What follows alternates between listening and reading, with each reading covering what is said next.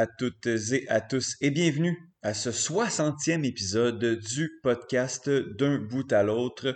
Euh, cette semaine, euh, beaucoup de choses qui ont marqué l'actualité sportive euh, dans, je dirais, dans mon univers médiatique. on va parler évidemment beaucoup de, soccer, puis en fait, cette journée de, qualification, de, dernière journée en fait de qualification pour la Coupe du Monde. On va les tirer sur deux épisodes. Euh, évidemment, on parle cette semaine du Canada, mais euh, il y a eu d'autres confédérations, notamment la Confédération africaine, qui a connu une journée assez folle. Puis ça, on va, y parler, on va en parler la semaine, euh, la semaine prochaine. Bref, tout pour dire que le Canada est en Coupe du Monde. On connaît maintenant son groupe euh, qui, qui, sera joué là, euh, en, novembre et décembre prochain. Euh, on dirait que je m'habitue pas de dire qu'une Coupe du Monde va jouer à l'hiver, ben, même à l'automne. Bref, on, on, va évidemment parler Justine Lompré qui était sur place, qui était à Toronto le jour officiel de la qualification de l'équipe. Donc, évidemment, on va parler de ça dans l'épisode. Sinon, au niveau de l'actualité sportive, bien évidemment, samedi, ce que je regardais, c'était euh, la victoire euh, de la Québécoise native de Saint-Mathieu-de-Belleuil, euh, Corinne Laframboise aux UAE Warriors. victoire impressionnante, dominante, qui confirme en fait la très bonne performance, en fait la, très bonne lancée sur laquelle euh, Corinne se trouve. Euh, si on regarde à ses six derniers combats, elle n'a qu'une défaite et c'est contre Manon Fioro. Manon Fioro qui a euh, gagné le soir même dans l'UFC contre Jennifer Maya et qui doit avoir, j'ai pas son rang devant moi, mais qui doit être dans le top 7 euh, de l'UFC, à mon avis. Euh, donc, euh, ce qui est quand même très bien. Donc, c'est la seule défaite de Corinne Laframboise. Septième, exactement, oui. J'ai vu juste. c'est ça, Manon Fiorot qui est septième, Corinne qui a perdu seulement contre elle dans ses six derniers combats. on est sur une bonne séquence. On est sur trois finishes consécutifs, deux au premier round, un superbe triangle sur Carolina Jiménez qui elle était invaincue. J'ai eu peur qu'elle se fasse arracher le bras, honnêtement. C'était de toute beauté cette victoire-là. Grosse performance très dominante de Corinne Laframboise. Je sais pas, je pense qu'on peut voir quelques images euh, sur les réseaux sociaux, euh, mais un petit 4 minutes 13 là, de, de, de, de pure domination euh, pour Corinne Laframboise. Ça fait, ça fait du bien à voir, c'est très le fun à voir. maintenant, là, ça va être intéressant de savoir la suite des choses. Euh, elle a dit qu'elle voulait défendre cette ceinture-là. Va-t-elle le faire? Je ne sais pas. Est-ce que l'UFC euh, va, va, cogner à la porte? Peut-être, on ne sait pas. Mais euh, toujours est-il que Corinne Laframboise était sur une très belle séquence et j'ai très hâte de, voir ce qui s'en vient pour elle. on va passer aux chroniques parce que voilà, je pense que ça fait pas mal le tour de, de ce que j'ai suivi au niveau des arts martiaux mixtes et au niveau également euh, de, du soccer. Euh, au niveau euh, pour les chroniques de cette semaine, on va on va y aller avec. Je suis en train de d'essayer de faire mon pacing comme ça. On va y aller avec Johan. Johan Carrière en premier lieu, qui vient nous parler de la retraite d'Ashley Barty, qui a été annoncée la semaine dernière. Ashley Barty, qui était numéro un mondial, qui décide d'arrêter euh, le sport tout simplement à l'âge de 25 ans. C'est quand même assez surprenant. Euh, donc, euh, Johan vient nous parler de, ça et de l'implication, en fait, les implications de cette retraite-là sur le classement de la WTA, à quoi on peut s'attendre comme saison 2022 au niveau du tennis. Donc, voilà, on va poursuivre avec Justine Lompré, que j'ai nommé. Justine va être là parce qu'elle était de la qualification, en fait, a vécu la qualification et euh, est revenu Toronto avec avec un petit rhume. Euh, on sait pas trop si c'est la COVID, mais euh, Justine a ramené un super souvenir de Toronto. Euh, mais vient nous parler là, du groupe du Canada, je ne vais pas en dire plus, quelles seront les nations que le Canada va affronter euh, en novembre et décembre prochain. Justine vient nous parler de tout ça. On y va avec Olivier Larose. Olivier, qui on entend de plus en plus à l'épisode, je pense qu'il est à sa troisième participation consécutive en plus. lui, Olivier, vient parler de des championnats du monde de patinage artistique. on sait que Olivier est un un, grand euh, amateur de patinage artistique, euh, suit ce qui se fait au niveau mondial et puis il y a eu là, justement des championnats du monde à Montpellier et Olivier vient en discuter. Et on va terminer ça d'un la rose à l'autre avec Bruno qui poursuit sa chronique sur la, le repêchage de la MLS. Donc la dernière fois, il avait parlé des choix du CF Montréal et là, euh, vient parler un peu des meilleurs choix des repêchages depuis que le CF Montréal est, là. Le euh, CF Montréal, c'est la de Montréal euh, depuis 2012. Donc, qui sont les meilleurs choix qui, overall, euh, à travers la Ligue, connaissamment du CF Montréal, les meilleurs choix à chacun des repêchages? Et que sont-ils devenus aussi certains, certains noms qui, qui ont de très belles carrières ailleurs en Europe? Il y en a pas beaucoup, mais il y a quand même quelques noms intéressants là, au, au, repêchage, au Super Drop de la MLS. Et Bruno vient nous euh, détailler tout ça. Donc voilà, euh, je pense que j'ai assez parlé. On peut aller se lancer sur les chroniques directement et on va commencer avec Johan Carrière. C'est le tour de Johan qui fait une chronique sur un sujet particulier. Coup de euh, théâtre ou coup, coup, de tonnerre, je sais pas si on, peut dire ça, mais grosse surprise dans le monde du tennis. Euh, je ne vais même pas dire tennis féminin, dans le monde du tennis, dans le monde du sport, en fait, euh, la euh, numéro un mondiale, la WTA, Ashley Barty, annonce sa retraite. On en discute, bien évidemment, avec Johan Carrière. Johan, comment vas-tu? Ça va très bien. écoute, ouais, je vais dire ça. Ça va bien. J'aimerais ça aller plus en détail, mais je n'ai rien à dire. ah bon, ben Colin, ça, va bien. ça, fait une belle intro. Est-ce qu'on dit coup de tonnerre? On peut dire ça, coup de tonnerre? Je sais pas, quand le tonnerre sonne, est-ce que ça frappe? Je sais pas. Euh, mais tu sais, comme l'expression et tout, ça peut être une expression. Théâtre, mais un coup de tonnerre, j'ai jamais entendu ça. Écoute, est-ce que c'est quelque chose que tu utiliserais pour décrire ce qui s'est passé la semaine dernière dans euh, le monde du tennis? Euh, Ashley Barty, qui était quand même un grand nom et qui, qui, euh, qui, annonce simplement que c'est terminé. Là. Ouais, c'est 25 ans, Ashley Barty. Hein? Wow. Et là, elle annonce OK, moi, j'ai fini, je prends ma retraite. Euh, assez surprenant quand même, effectivement. Mm-hmm. Qu'est-ce qui s'est passé? C'est quoi les raisons, euh, Pourquoi à 25 ben, ans, elle décide de. elle a publié une vidéo sur son compte Instagram dans lequel essentiellement ce qu'elle explique, c'est que elle a fait ce qu'elle avait à faire. OK. Elle est satisfaite de ce qu'elle a donné. Elle a considéré qu'elle est allée au bout de ce qu'elle avait donné. Euh, là, elle était contente de la carrière qu'elle avait eue, puis elle ne voyait plus nécessairement de raison pour continuer. Elle n'avait plus rien à prouver. Alors, elle décide de prendre sa retraite et d'arrêter ça, et elle est en paix avec ça.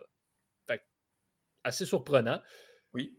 Mais en même temps, Ashley Barty domine la WTA depuis deux, trois ans à peu près. Mm-hmm. Elle a tout gagné, ce qu'il avait à gagner, ou presque. Elle, est, elle avait, euh, écoute, une avance de plus de 2200 points au, au, classement de la WTA.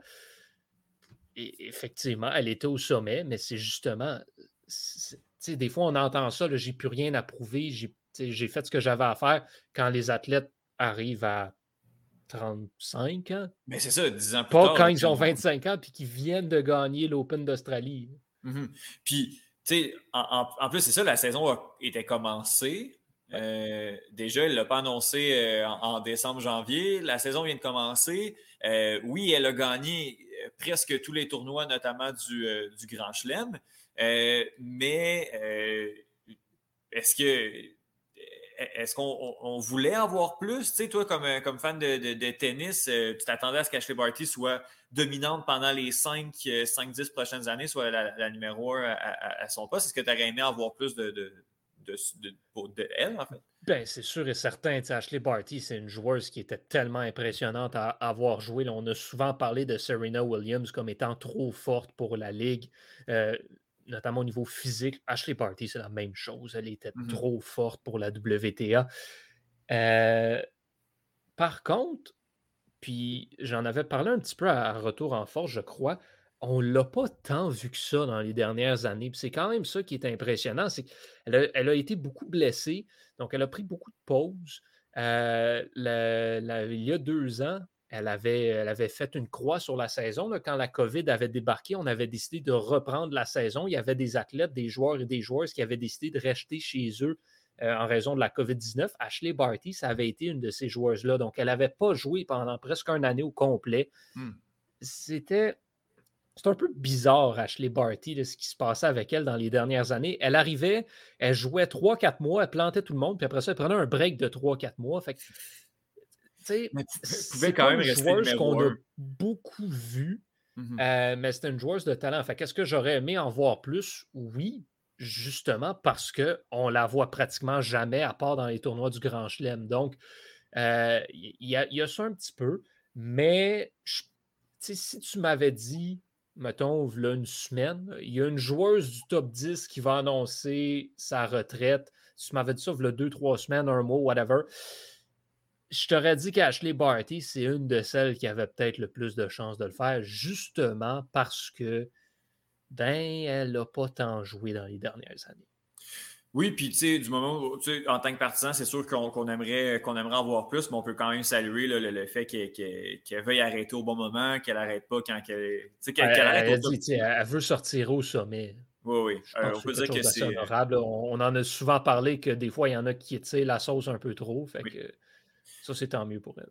Effectivement. Euh, Johan, courte carrière quand même pour, euh, pour Ashley Barty. Oui, et, euh, courte carrière, si tu me permets, courte carrière qui en fait, euh, Ashley Barty, avant 2019, mm-hmm. c'est un peu personne. Ah ouais. avant 2019, c'est quand elle, même a percé, elle a percé le top 20 mondial en 2017. En 2018, elle a conclu l'année au 15e rang et ensuite, elle est numéro un depuis 2019 jusqu'à aujourd'hui. C'est ça, Ashley Barty. Comme un peu, elle a connu une saison d'éclosion en 2019. Ensuite, elle a marché sur la WTA, puis ensuite, elle a arrêté. Mais avant ça, il n'y avait pas grand-chose. Fait qu'Ashley Barty est vraiment un peu arrivé sur la WTA dans le gros portrait à 21 ans. Puis ensuite, voilà. Le reste, c'est l'histoire. Fait très courte carrière, mais sa carrière dans le tennis professionnel, euh, on parle d'une carrière d'une dizaine d'années. Ça remonte à 2012 environ.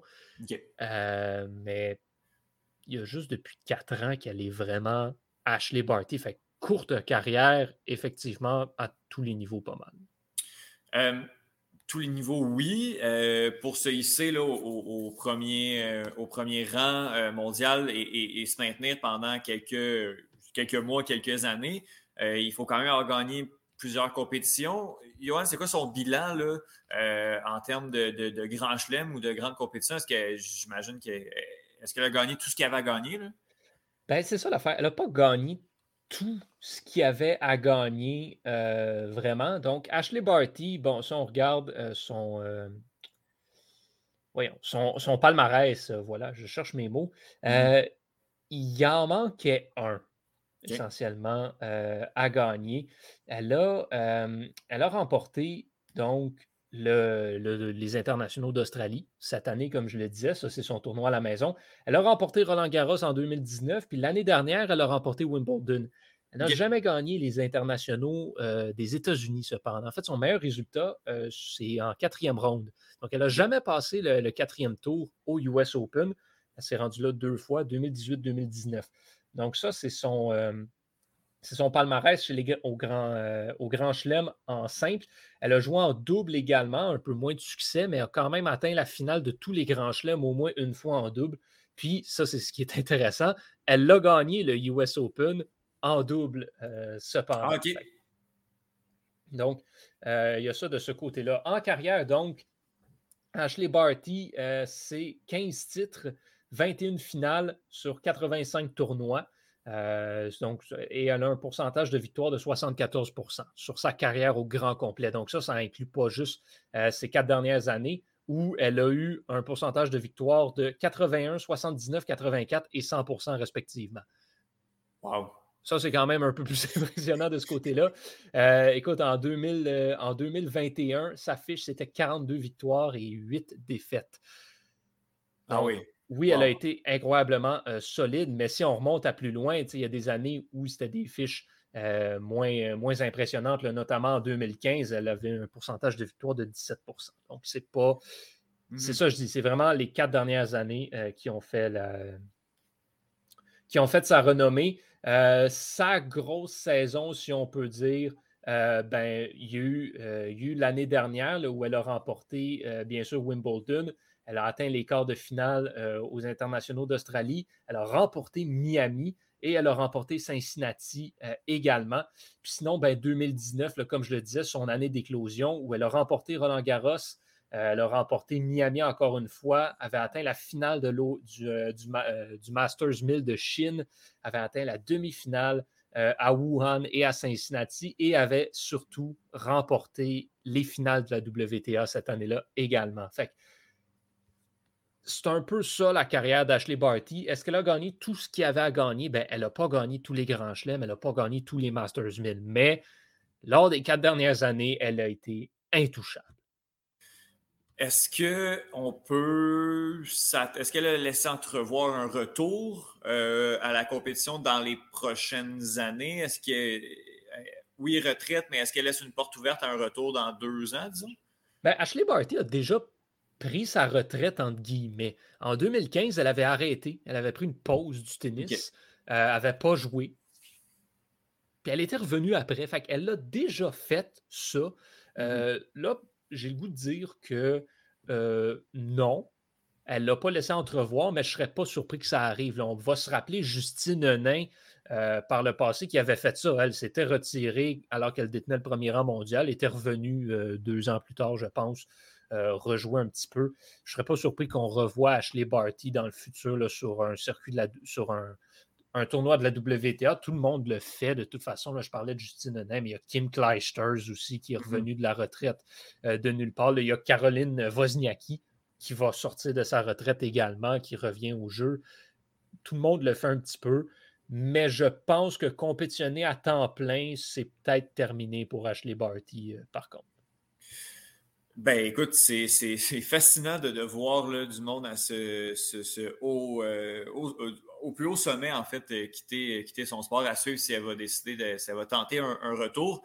Euh, Yoann, en terminant, qu'est-ce que ça fait en fait sur la WTA euh, pour l'année? Là, tu as dit qu'elle avait, elle avait combien de points? Elle avait plus de 2000 points en banque?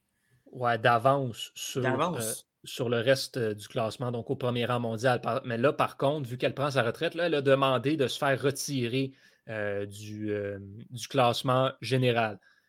Donc, ce que ça veut dire, c'est qu'on enlève Ashley Barty, ah oui, hein? puis on continue le classement avec ce qui reste. Mais le ce qui reste, écoute, entre en ce moment, parce que le classement pour l'instant comprend encore Ashley Barty, il sera mis à jour lundi mm-hmm. à la suite du tournoi de Miami.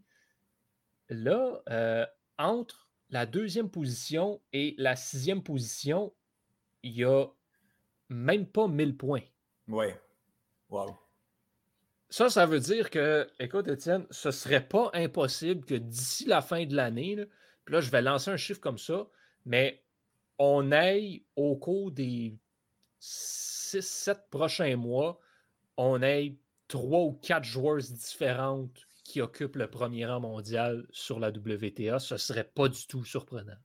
Parce que Ashley Barty, présentement, euh, a près de 8000 points.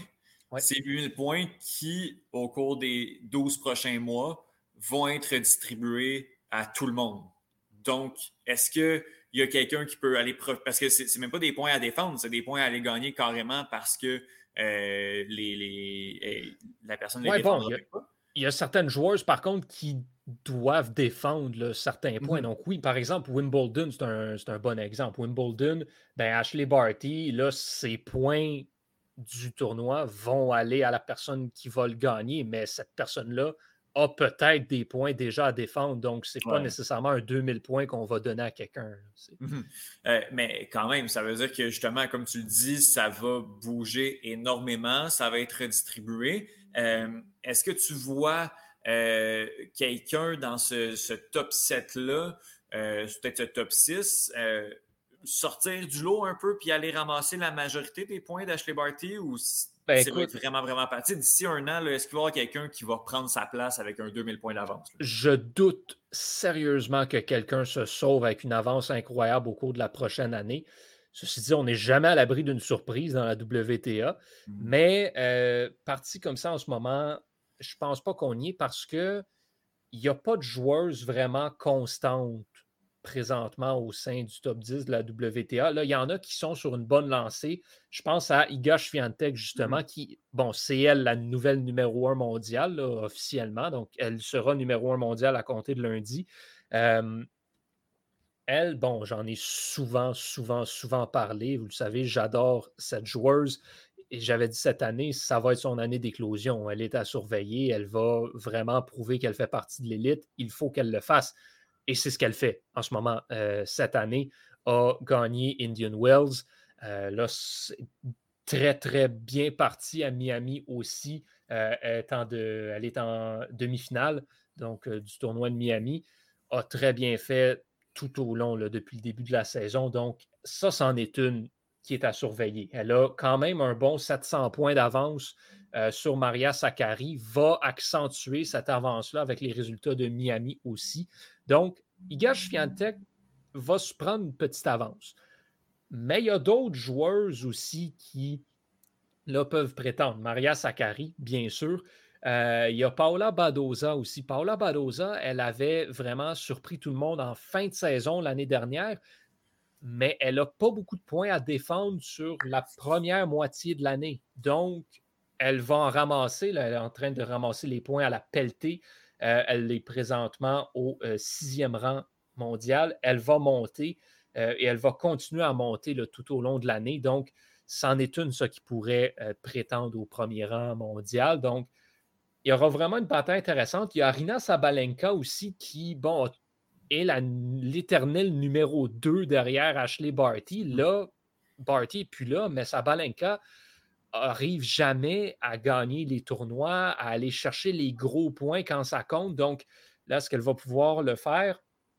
Je ne le sais pas. C'est à surveiller. Euh, mais on a encore là, des joueurs très jeunes. Tu sais, je le dis, Swiatek 20 ans, Badosa 24, Sakari 26, Sabalenka 23. Donc, c'est un petit peu tout ce regroupement-là euh, qui va compétitionner pour le, pour le premier rang mondial. Pour l'instant, c'est Swiatek qui a l'avance, euh, mais je doute qu'elle va occuper le premier rang tout au long de, tout au long de l'année. Et soudainement, la WTA vient de s'ouvrir de manière assez Ah, c'est impressionnante. On l'a souvent dit comme quoi euh, on ne pouvait pas comparer la WTA à l'ATP euh, parce que l'ATP est dominé par quatre gars depuis Mhm. comme, ad 15 ans, là, oui, oui. comme toujours. Euh, la WTA, c'est toujours plus ouvert. Il y a eu Serena Williams pendant un moment, mais là, il y a toujours quelqu'un qui sort de nulle part pour gagner un tournoi. Mhm. Là, ça va être ridicule.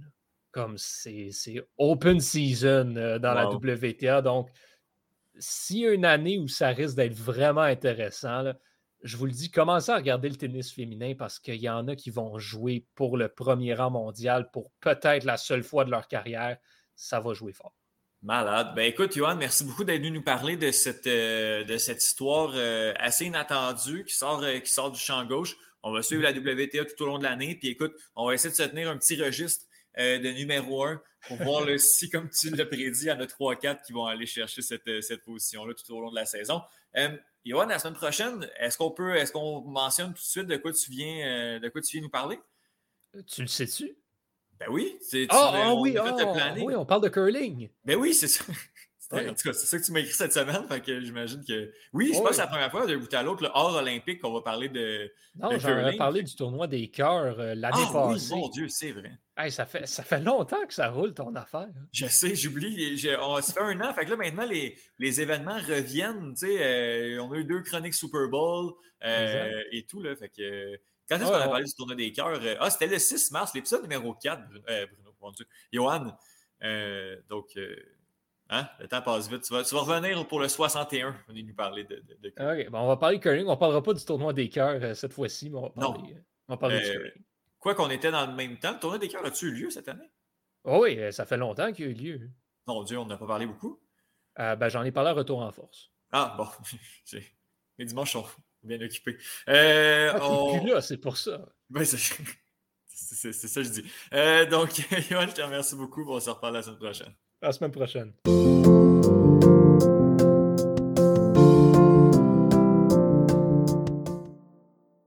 On le savait, ce n'était qu'une question, une question de temps, pardon, mais le Canada va être en Coupe du monde de soccer 2022 euh, qui va se tenir au Qatar là, à partir du mois de novembre prochain. Euh, on en parle avec Justine Lompré. Justine, je te pose la question en premier lieu. Quelle est la plus belle ville entre Hamilton et Toronto? Autant ça va me faire mal au cœur de dire ça, Mhm. autant je suis obligée de dire que c'est Toronto. Ah oui, hein? Et Seigneur Hamilton, c'était pas. euh, Mais nos, euh, nos, euh, nos auditeurs qui sont fervents de l'histoire Mhm. euh, pourraient, pourraient nous expliquer un peu plus l'histoire de la ville de Hamilton. Mais de ce que j'ai compris, là, pour avoir euh, jasé avec, avec des gens là-bas aussi, c'est une, ancienne ville ouvrière, hein, fait que, euh, en banlieue de Toronto. Donc, euh, c'est ça. Euh, beaucoup, beaucoup d'anciennes euh, industries là-bas, là, euh, et des petites maisons toutes pareilles, là, construites, construites là, par euh, probablement le propriétaire de l'usine pour ses employés. Donc, une ville, euh, Mhm. c'est ça. On est, on, on est loin de, du luxe et de la bourgeoisie que peut amener un condo euh, en centre-ville de Toronto. Par contre, euh, Hamilton avait son cachet euh, très euh, industriel, disons-le ainsi. Tu, tu réussis quand même à bien nous le vendre. Oh, euh, ben oui! Ben, Mais on ne va belle- pas passer nos vacances là, par contre. Non, Non. non, non, je pense pas. Non. Il y a, la- il y a quand même une université, l'université McMaster, qu'on connaît à cause du, du rouge et or et du football universitaire. Ah oui, j'ai joué au frisbee contre eux autres aussi. Donc, euh, quand même, puis, euh, puis euh, c'est une ville quand même très sportive, là, avec, euh, avec toutes- ses équipes. Effectivement. Euh, Justine, tu es allée à. Toronto euh, en fin Oui. de semaine? Oui. Tu... Veux-tu parler du souvenir que tu as ramené? Un, un rhume, une un rhume, grippe, euh, pe- peut-être COVID, qui sait, euh, de tout ça, mais euh, un, ouais, ouais. Un, un bon, un bon wake-up call là, dès, le, dès le mardi matin. là. Ah oui, hein, c'est ça, Voilà. ça, ça t'a ça magané pas mal. Mais écoute, on peut commencer par ce match-là parce que c'est le positif dans cette, Oui. euh, dans cette fenêtre euh, canadienne, le, en fait, le plus grand positif. Le Canada qui a assuré sa qualification contre la Jamaïque à Toronto. Euh, le stade était plein ou presque plein. là. Plein, plein, plein, plein. Ouais, la- ça a été la plus grande foule euh, pour un match de l'équipe masculine canadienne à Toronto. Donc, près de 30 000, là, 29 Mm-hmm. 900 et des poussières. Wow. Donc, bravo à- aux, aux gens de Toronto. Puis, ce, que, ce, que j'ai- ce qui m'a fasciné, c'est que, tu sais, Étienne, la complexité qu'il y, a eu pour, euh, pour avoir des billets. Ben, c'était pas que c'était complexe, mais, mais qu'on on a vite compris, là, euh, après les matchs de Edmonton, que Ouais. pour avoir accès à des billets, bon, tu devais être dans le, dans le, dans le groupe de- des voyageurs ou tu devais être membre de Soccer Canada et que euh, n'importe qui, là, je vais dire n'importe qui, c'est pas péjoratif, là, euh, monsieur, madame, tout le monde ne pouvait pas décider du jour au lendemain, ah, j'ai rien à faire, je vais aller au match ce soir. Mhm. Comme ça a pu être le cas de, par le passé, comme ça, ça peut être le cas pour les matchs du TFC ou pour les matchs Mhm. du CF Montréal, par exemple. Euh, mais, euh, mais voilà, donc on savait que les 29 000, les 30 000 personnes qui étaient là dimanche, c'était des fans, Mhm. c'était des gens qui voulaient être là, Ah oui, hein? et euh, ça a fait toute la différence là, dans l'ambiance dans l'ambiance euh, au, au et ce qui est un peu dommage, c'est que. En fait, dommage. Ce que j'aime avec les, les rondes de qualification comme ça, Étienne, c'est que souvent les, les- les matchs sont, euh, sont, euh, sont extrêmement attrayants pour le public, mais tu sais que ça va être des vrais fans. Tandis que, je ne veux pas dire faux fans, vrais fans, mais des- des- Tandis que là, on s'en va à la Coupe du Monde et Étienne, tu as vu des tweets, tu as vu des choses. C'est pas facile de se rendre au Qatar. C'est Ouais. pas facile d'avoir des billets. C'est pas facile d'être éligible pour avoir des billets. C'est Mhm. c'est pas, euh, c'est pas cheap Ouais. euh, non plus. Et euh, vivre, bon, passer des vacances au Qatar non plus. Donc, on, se dit que l'ambiance qui sera dans les stades au Qatar, ce sera des gens qui ont nécessairement beaucoup d'argent, des gens qui, ont des- qui sont en moyen. Et, et je ne suis pas en train de dire que les gens qui sont en moyen sont moins fans que les gens qui sont. Mais je veux dire, tu comprends le clash, euh, Oui, oui, le- clash euh, entre les gens. Euh, je, trouve Mhm. ça, je trouve ça un peu dommage. Ce qui fait que j'ai très hâte en 2026 parce que là, bon, j'ai l'impression que ça sera plus accessible à un plus grand nombre de, gens. Bon, premièrement, la Coupe du Monde, il y aura beaucoup plus d'équipes. Euh, et ce sera, ce sera probablement plus accessible pour, euh, pour, euh, pour nous, Canadiens, Américains et Mexicains de ça. Ben, ben, non seulement il y a le prix des billets, il y a le prix des billets du, du, ben, du, du billets pour rentrer dans le stade, mais il y a le prix des billets d'avion également pour se déplacer, aller en Asie, aller au Moyen-Orient, au 14, c'est pas une mince affaire. Tu sais, tandis que, puis je, ne dis pas que c'est quelque chose qu'on va faire, puis je sais que la chronique n'est pas basée là-dessus, mais je pense que c'était mm-hmm. quand même important de le mentionner. Euh, par exemple, Toronto et, reçoit un match euh, reçoit un match en 2026, mais rien n'empêche aux gens, à nous, à toi, à toi, à moi, de se déplacer vers Toronto, même si on n'a pas de billets pour entrer dans le stade. L'effervescence mm-hmm. autour du stade, les bars autour du stade, ben oui, ben oui. Là, au 14, tu peux juste même pas faire ça. Même pas te dire, je vais aller supporter mon club à l'international parce que mmh c'est juste inaccessible. Donc, euh, que ce soit à Boston, que ce soit à New York, que ce soit euh, du côté de Détroit ou même à Toronto, là, je pense que ce sera beaucoup plus accessible en 2026 euh, de, voir des matchs. Ça pour dire 30 000 personnes au BMO Field dimanche dernier. Victoire écrasante du Canada par la marque de 4-0. Hein, et puis dès les premières minutes de jeu, on a vu que que la Jamaïque, euh, déjà éliminée, n'allait euh, pas faire le poids. Et il faisait, Étienne, extrêmement froid. J'ai ah vu, hein? j'ai lu. Ah, Henry Blake, là, avec son. Ah! son, j'ai lu qu'on a battu des records de froid pour un 27 ah mars du côté de Toronto, également le 28 où il faisait moins 15. Mais il faut savoir, Étienne, tu es déjà allé au Bimofield. Oui. Peu importe. Tu es sur le bord de l'eau. Hein? tu es sur le bord du lac Ontario. Il fait toujours froid au Bimofield. Oui. Tu sais, euh, on est allé en septembre, c'était canicule où pratiquement il faisait 35. Puis à la mmh. fin du match, en soirée, on était rendu à se dire, hey, ça aurait quasiment pris une petite laine. Là. Oui, oui. Fait que, puis on est début septembre. Fait que, surtout, quand tu, tu pars de l'autre sens pour retourner à l'hôtel, mais ça, c'est un autre, un autre dossier. Une soirée, un autre dossier. Mais euh, non, il faisait extrêmement froid. Puis du côté de la section des voyageurs, euh, Étienne, on était le vent dans la face. Ah oui. Tout le long. Tout le long. Au moins, au moins c'était pas le vent du lac. Là. Non, mais je pense, je sais pas c'était quoi, mais c'était. Euh, c'est le match où j'ai eu le plus froid euh, de ah ma hein. carrière de supportrice. Incroyable. Mais écoute, finalement, les cœurs ont été réchauffés. Euh, oui. À la fin, ça semblait être le party. Puis, oui. J'ose pas imaginer s'il n'y avait pas fait. Tu sais, s'il y avait eu une vraie température de printemps, comment ça aurait pu finir? Parce que là, le match est fini. Bon, il y a eu des petites célébrations sur le terrain et tout. Mm-hmm. Et après ça, tout le monde est parti.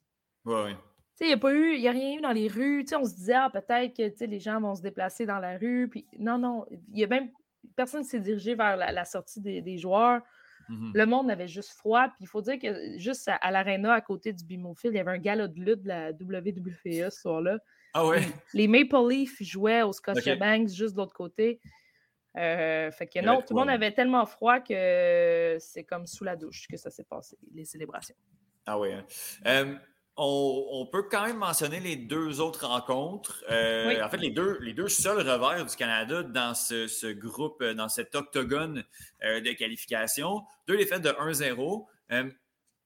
Peux-tu, on peut même les englober ensemble, ces deux défaites-là, si on veut. c'est pas nécessairement des défaites gênantes. Peut-être celle contre le Panama un petit peu. Ben, Gênant, c'est peut-être exagéré. Je, je commencerai par celle du Costa Rica parce que je pense que c'est super important. ce match-là pour le Costa Rica, c'était le match le plus important euh, de l'Octogone. Ils devaient absolument gagner. Euh, donc, ils sont sortis très forts. Un match au Costa Rica, ce n'est jamais facile. Puis, euh, on, est arrivé avec un hype très, très élevé au niveau de l'énergie. Mm-hmm. Bon, là, il y a le carton rouge à, Marc-Anthony Kay, mais je ne veux pas y mettre Le carton rouge, là, Johan Venegas, là, si j'étais lui, je ferais la même chose. Fait que je pense qu'il faut vraiment qu'on arrête de. Oui, oui, oui. Ah, euh, Johan Venegas a joué exactement ce qu'il devait faire. Exact. Euh, par la suite, on a quand même dominé ce match-là. je veux dire, on était à, 10 contre 11, mais on a dominé, dominé le match. Est-ce qu'on aurait dû marquer? Oui. Mm-hmm. Euh, mais à un moment donné, la forteresse du Costa Rica a, joué en sorte que. Ben, puis on ne peut pas toujours être en mode rattrapage du côté du, du, Canada non plus. Il méritait cette victoire-là.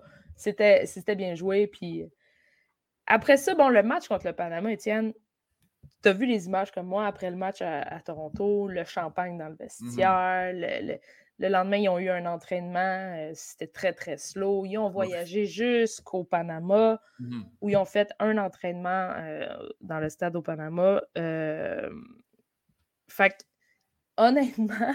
Le, Canada qui était. Tu sais, il ne faut pas oublier non plus que le Canada est la première équipe du, du, euh, du, top, puis on sait que ça va se terminer là. Avant, il y avait le petit côté underdog qu'on n'avait pas. Là, toutes les équipes de la Cour de nous attendent. Oui, puis euh, ça a été très, très Panama comme match. Euh, on est mm-hmm. sorti avec un petit peu moins d'énergie. on ne peut pas leur en vouloir aux gars, loin de là. Mm-hmm. puis je pense que l'arbitrage aurait, aurait dû être un petit peu plus sévère. Mm-hmm du côté euh, du Panama. Mais bon, euh, tout ça pour dire que la seule déception, c'est que Larin aurait pu euh, égaler le record de but en, en, qualification. Mm-hmm. Malheureusement, bon, son but a été refusé, mais oui, ça me dérange pas trop. Ben, j'ai l'impression que le Canada s'est fait, s'est fait canadieniser. J'ai l'impression qu'habituellement, oh, le Canada laissait l'équipe euh, attaquer les 10-15 premières minutes, on réussit tout le temps à faire un but euh, à ce moment-là en contre-attaque, puis après ça, on défendait. Euh, mm-hmm. Puis souvent, on allait en poter un deuxième. J'ai l'impression que c'est exactement l'inverse qui est arrivé. Le Canada est entré fort dans cette rencontre-là quand même. a relativement dominé, sans dire que c'était, ils ont marché sur le Panama. Le Panama en contre-attaque a fait son but. Le reste, le Canada était complètement éteint et n'a pas été capable. Ouais, puis c'est un très beau but du côté du Panama. Puis pour de vrai, moi, je pense que John Hardman a fait rouler l'anigma, ce qu'il devait faire. Il devait reposer certains gars. Euh, Max Crépeau a connu un, très bon match. Mais j'ai l'impression qu'on s'en allait là-bas en se disant notre qualification est assurée. On va mm-hmm. finir premier, c'est sûr, à moins que le Mexique euh, ou les États-Unis marquaient 6-7 buts. Euh, on s'en va là-bas, on s'en va vivre un on s'en va comme vivre l'expérience. Mm-hmm. Puis on passe à d'autres choses. Puis oui, pas de 3, pas de 4. Il faut juste se rappeler mm-hmm. qu'au début de la qualif, euh, l'objectif, c'était autre chose. Après ça, l'objectif a été de finir premier. Ça, c'était atteint. Le se classer atteint. Après ça, mhm. pas de 3, pas de 4. On l'a vu ce matin, là, euh, vendredi. Euh, le draw, au final, on est. Tu sais, que, est-ce que, ça, est-ce, que ça aurait vraiment changé grand-chose? Je pense pas. Pour de vrai, je pense pas. Tous les groupes ont l'air difficiles. Tous les groupes mhm. ont, leur challenge. Donc, on se retrouve, qu'on se retrouve dans, dans, le groupe F, dans le groupe A ou dans le groupe G peu importe. Euh, mm-hmm. les matchs vont, vont pas être faciles. Fait que victoire au Panama ou pas, euh, c'est pas grave. Je te dis, moi, le seul bémol, c'est vraiment le, but de Laren, le record que Laren aurait pu, euh, mm-hmm. aurait pu battre. Alors, égal, excuse-moi.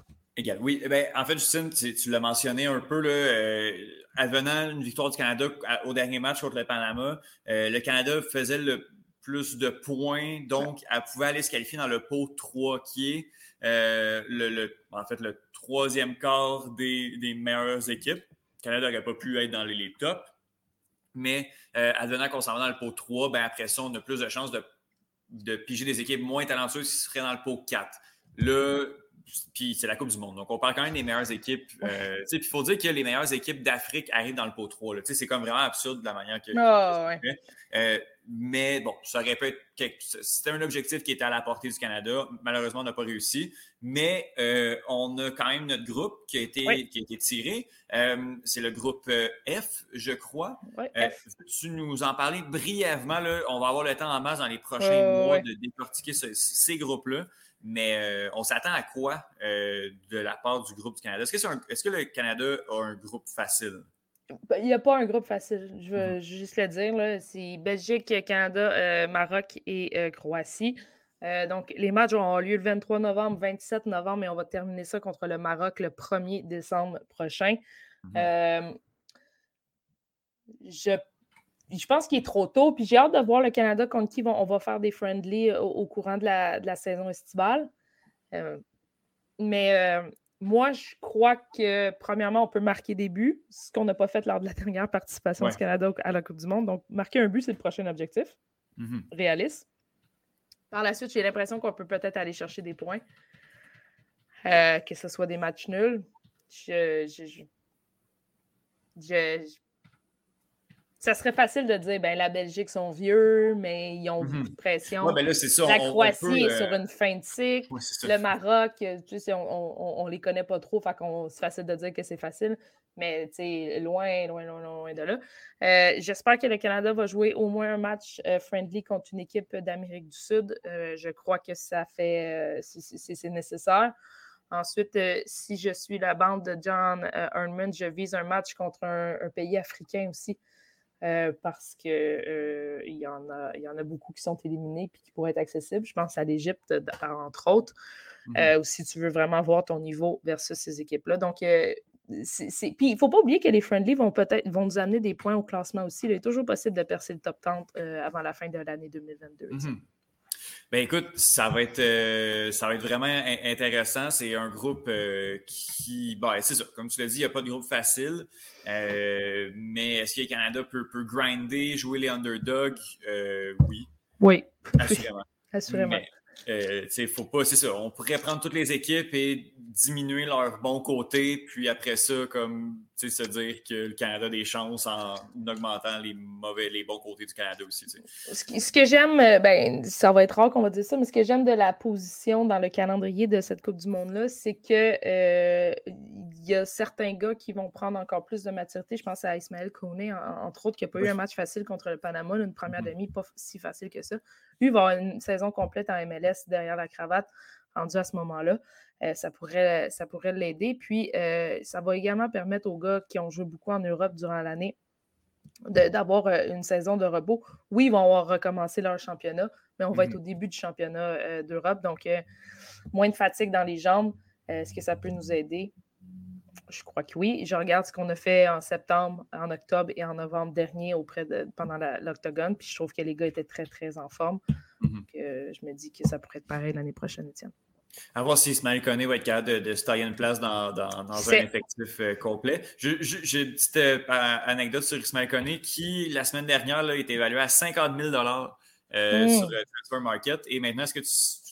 Je je te fais un petit quiz. À combien de. de, de- quel serait le montant de sa valeur son évaluation, surtout, ah, peut-être qu'il est-ce qu'il est rendu à 3, 4 3, 4. millions?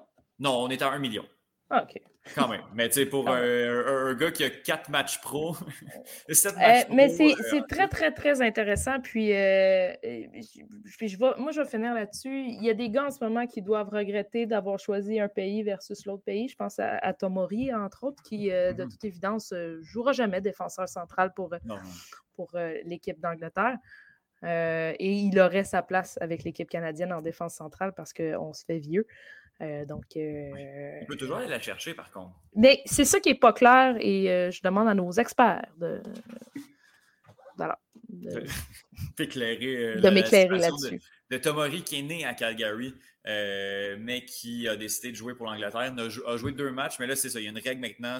Si, tu en as joué trois ou cinq. Mais je crois qu'il faut que ça soit une accumulation de. C'est ça que je ne sais pas, parce qu'il OK, bon. faut que ça soit moins de trois matchs, donc là, il pourrait, Oui.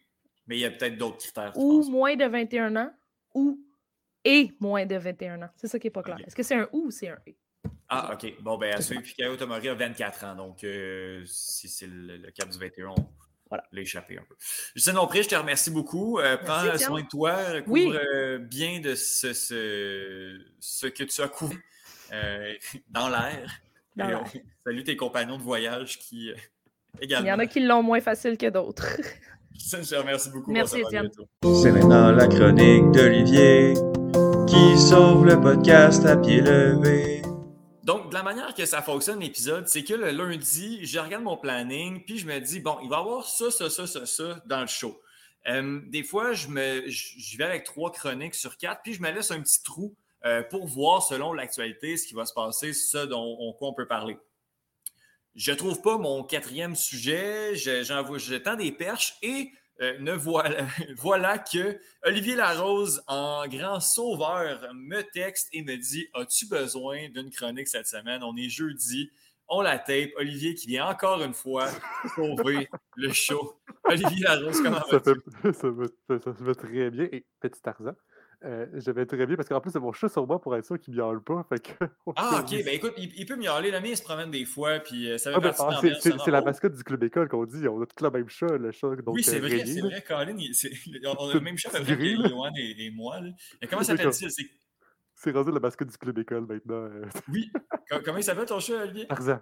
Tarzan. Il y a Tarzan, il y a Capucine, puis il y a Charlie. Euh, en fait, là, dans, dans ces, dans ces trois-là. Euh, mais on n'est pas, on pas là pour parler de, de, de, là.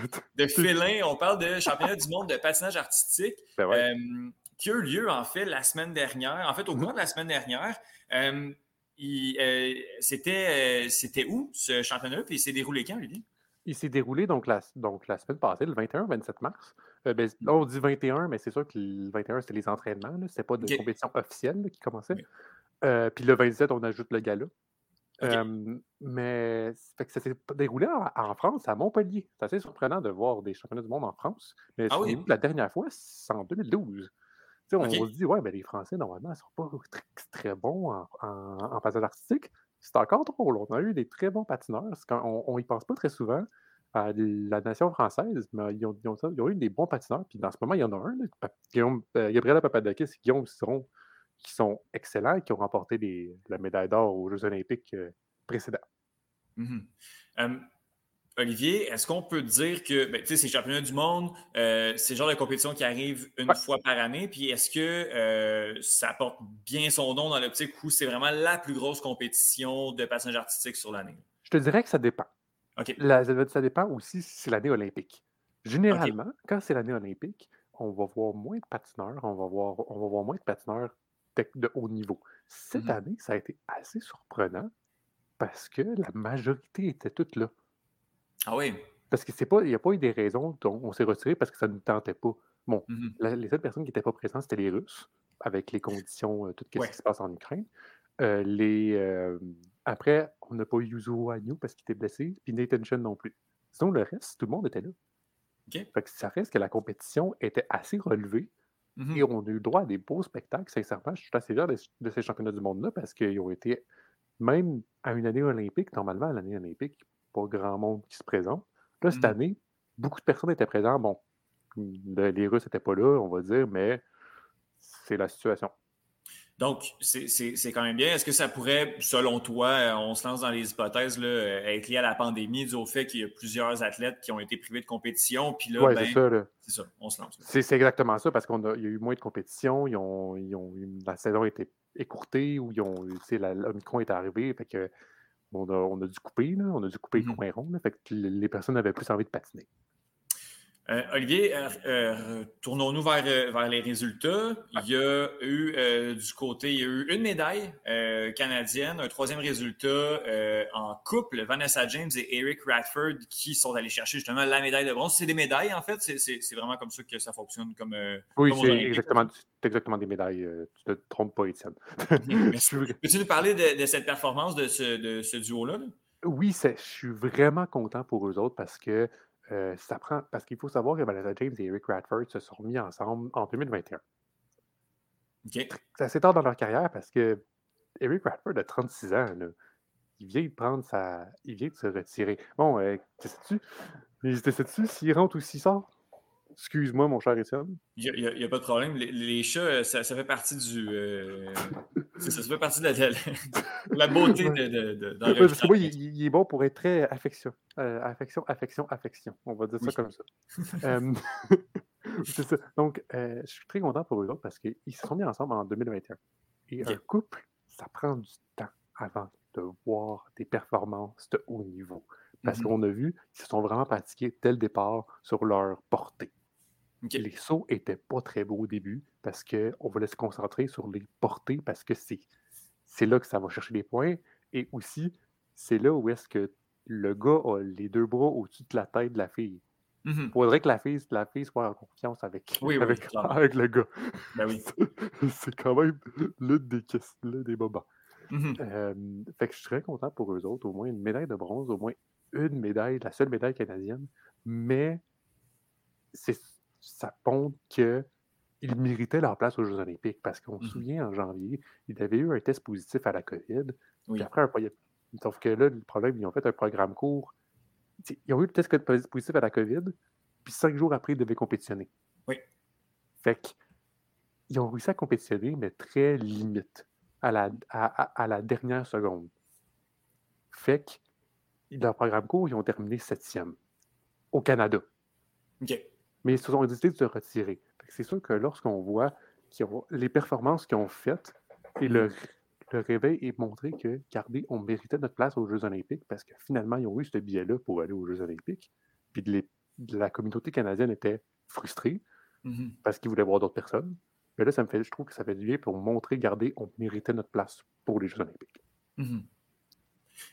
Euh, Est-ce que d'autres, euh, y a-t-il d'autres athlètes euh, canadiens qui étaient de cette compétition-là également? Puis, si oui, quelles ont été leurs. Est-ce que, est-ce que la note, malgré le fait qu'il n'y a pas eu d'autres médailles canadiennes, est-ce que la note, est-ce que tout ça s'est bien déroulé? Je te dirais que tous les athlètes qui ont été aux Jeux Olympiques ont participé aux championnats du monde. OK. Fait que c'est sûr que ça a été une bonne performance pour eux autres. Euh, fait que c'est ça. C'est sûr que ça, a été un, un énorme impact. Tous les, tous les patineurs étaient présents. Sur, la, Mhm. sur que des aux Olympiques, ils ont tous été présents au championnat du monde. Oui. Fait que c'est sûr que ça a eu un. euh, tout le monde voulait faire la meilleure performance possible comparé à ce qu'ils ont fait aux Jeux Olympiques. Donc, ça l'a- pour certains, ça a bien été. Pour certains d'autres, ça a moins bien été. Euh, dans l'ensemble, je te dirais qu'on va mettre un ensemble parce qu'il y a eu quand même beaucoup patineurs qui ont, qui ont compétitionné à cette compétition-là. Euh, dans un ensemble, j'ai un avis positif. Parce que ils ont, la majorité ont fait mieux que ce qu'ils ont fait lors des Jeux Olympiques.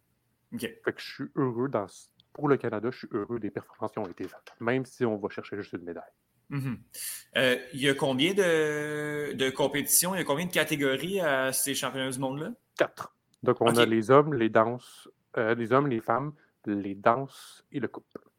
Euh, qui s'est euh, qui s'est le plus démarqué? Quel pays est allé chercher le. le- le- Les, États-Unis. Ça, c'est sûr que pour le moment où est-ce que les, les, les, les Russes n'étaient pas présents, ça ouvre la porte grande ouverte aux Russes et surtout aux, aux- aux Américains et Mhm. surtout aux Japonais.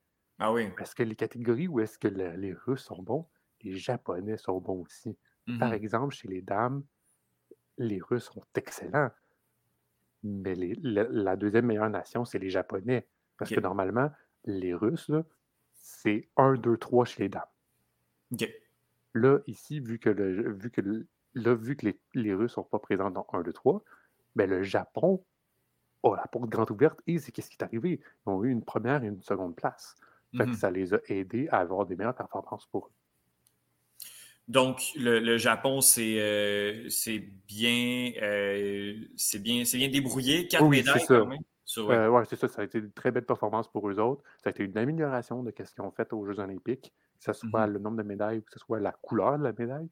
Oui. Parce qu'il faut savoir que le Japon a eu quatre médailles, mais on se souvient que l'événement par équipe, euh, donc la médaille de bronze, puis techniquement, il n'y a pas d'événement par équipe dans le championnat du monde, donc on va dire trois pour le bien de la cause. Là, il y en a Mhm. quatre. Puis en plus de ça, c'était une d'argent, trois de bronze, dans mes souvenirs.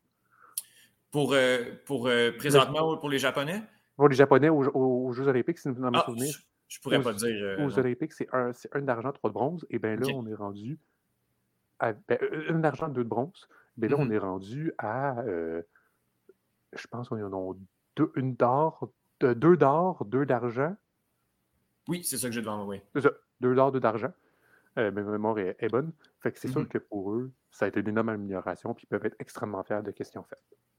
Au- en termes de médailles d'or, c'est les Japonais qui sont allés en chercher le plus, mais Ouais. en termes de, de- de quantité, c'est les États-Unis. Euh, Ouais.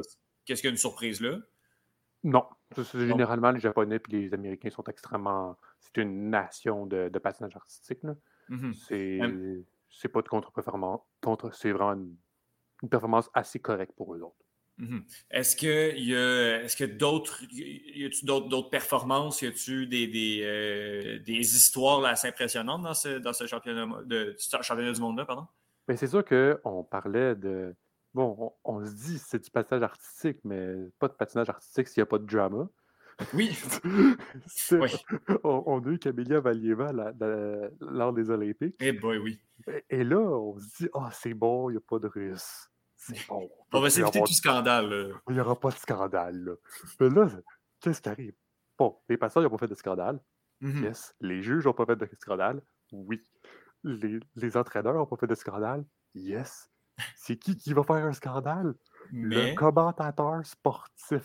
aïe, aïe, aïe. Qu'est-ce qui s'est passé, euh, en fait, Olivier?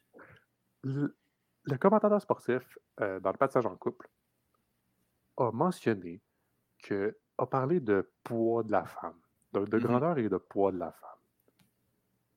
Disons, Pendant, euh, pendant la, la, la, la description. Là, Ouais, pendant en la nom. description, on parlait, a, a mentionné que le- la grandeur et le poids de la femme avaient un impact pour l'homme.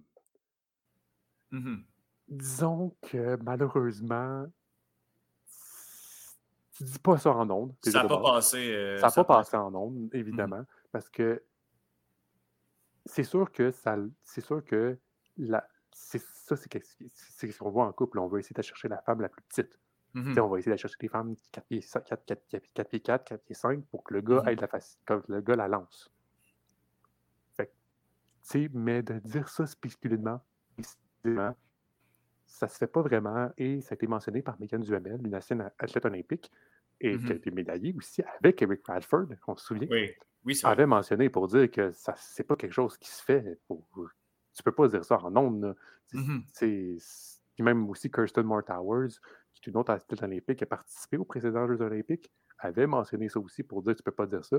Mhm. Et euh, après, après, le commentateur pensait que son micro était fermé et a dit la baie du Canada, la, la, la bisounours du Canada, je sais pas qu'est-ce que c'est. Ouais, on, peut- on- on vous invite à, à aller voir, là, mais il n'a pas été très gentil euh, hors, euh, hors d'onde, mais Le mot commence par un B, je vais donner un indice. là. Le B-word. on va. On dire la bisounours, là, parce que Oui. c'est comme ça. Ouais, la Bon. femelle du chien euh, du, euh, du Canada. On va dire ça comme ça. Ça Fait découplé. que, fait que mal- fait que c'est sûr que malheureusement, euh, ça n'a pas été très bien passé. Ils ont demandé euh, un retrait de celui-ci et a été banni, bien évidemment, euh, l'International Skating Union.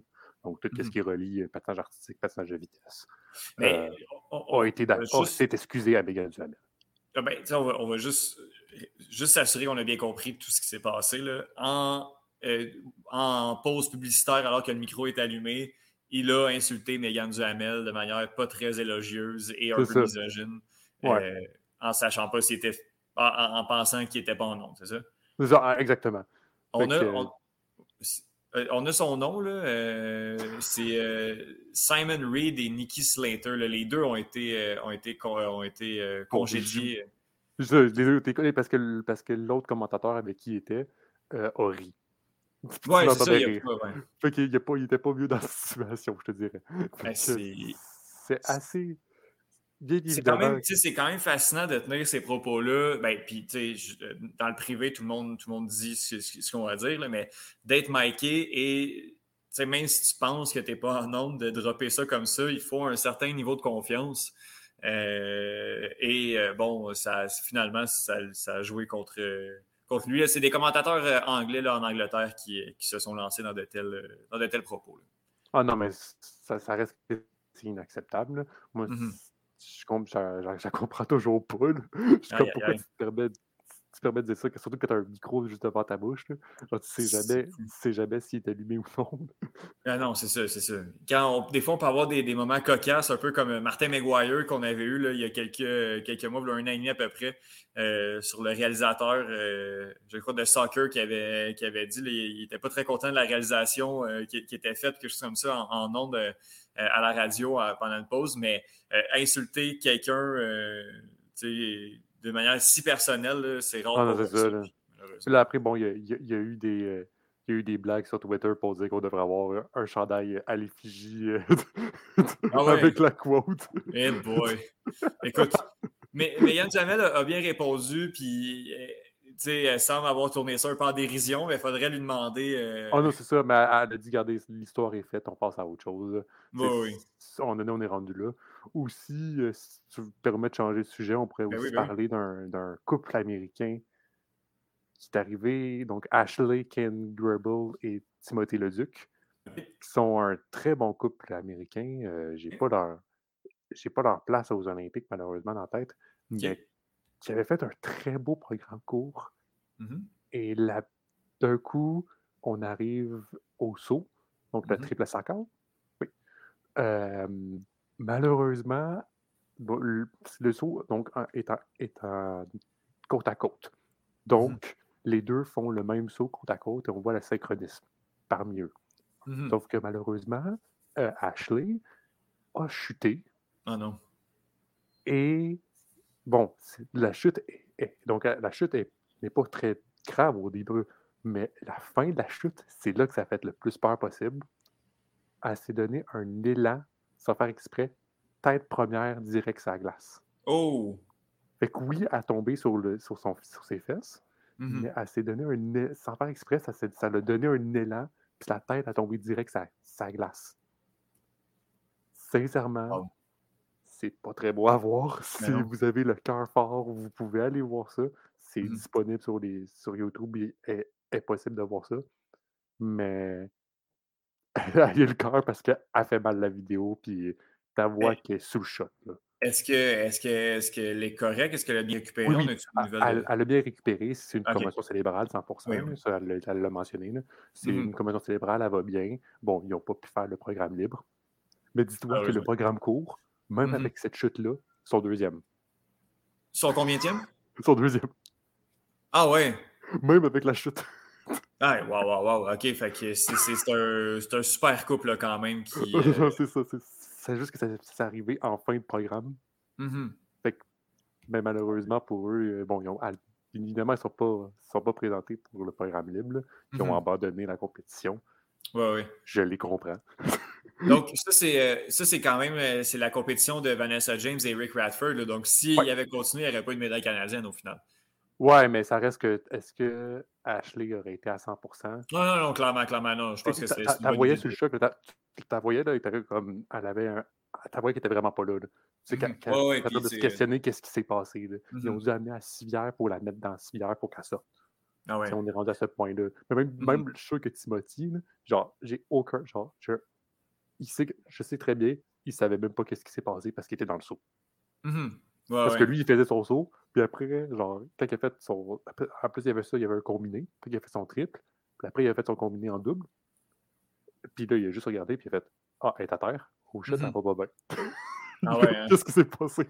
Eh, pas- ouais. Puis il Ben, écoute. la voir, puis il que ça va bien, là, mais genre, Mhm. comme il a vu comment qu'elle allait, puis il est allé voir, il, il regardait les médecins, puis il était comme Venez, venez, go, venez-vous-en. Venez-vous-en, c'est. Genre, C'est urgent, il faudrait que ce soit là. Quand les deux, quand, les deux sont ensemble, tu- quand ça fait des années que tu es ensemble, tu sais quand quelqu'un va pas bien. Mhm. Ouais. Puis ça, c'était le moment là. C'est- Lui, il l'a vu, puis il était comme OK, non. Elle va Mhm. pas bien, go. Viens, viens. Ben écoute, l'important, c'est que c'est que- qu'elle s'en sorte. euh, Ah non, elle va bien, là. Ouais. Euh, Olivier, est-ce que tu est-ce qu'on sait déjà où va se tenir euh, les championnats 2023? Ouh, euh, je sais que Montréal était un des candidats. Non, Ah ça va oui, être en. Japon. Ah, ça au va être au Japon, OK. Ouais, ça va être à Saitama. OK. Saitama au Euh, Japon. Saitama, ouais. Euh, en fait, je sais que 2024, le Montréal était l'un des candidats parce qu'il faut savoir que Montréal était le candidat pour les championnats, ben, était la ville sélectionnée pour la- les championnats du monde de patinage artistique en Ok. 2020. Ah, ben, on- Qu'est-ce qu'il y a eu en 2020? J'ai- Le COVID. la petite grippe, le petit rhume. C'est ça, le pire, c'est que c'est vraiment dans ces dates-là. là, C'était comme 20-26 mars. là. Ah oui, ben oui, c'est vrai, parce que oui, c'est c'est tout un. euh, C'était comme en plein début, puis là, ça dit, on dit non. À la limite, les, euh, les, les, les athlètes étaient déjà à Montréal euh, ou pré- se préparaient à partir vers Ouais, Montréal. c'est ça, là. Mais tu sais, on, on en a eu des commentaires de Québécois qui, qui allaient au championnat du monde à Montréal, puis qui étaient en pleurs quand ils ont appris que c'était annulé. Là. Ben oui, ben oui, c'est clair. Parce que... bon, je ne vais pas donner de nom parce que c'est méchant, là, mais, Non, non. mais j'en, ai eu des, des background stories, euh, des, des histoires, des histoires euh, à Mhm. micro fermé que la personne était tellement triste qu'elle partait à pleurer là, Ben, parce que c'était fermé, parce qu'ils n'ont pas pu patiner. parce que d'autant plus qu'on va les reprendre quatre ans plus tard, mais ça, ça se peut que ce soit pas tout le monde qui puisse. euh, quatre ans plus tard. là. Montréal essaie, essaie d'insister pour dire on a eu la coupe parce que c'est le truc. Là, en ce moment, Montréal essaie d'insister pour dire qu'on va en avoir parce qu'ils ont Ouais, ouais. on a eu la COVID, on n'a pas pu montrer qu'est-ce qu'on n'a pas pu l'avoir. Ouais. S'il vous plaît, donnez-moi une chance. Oui.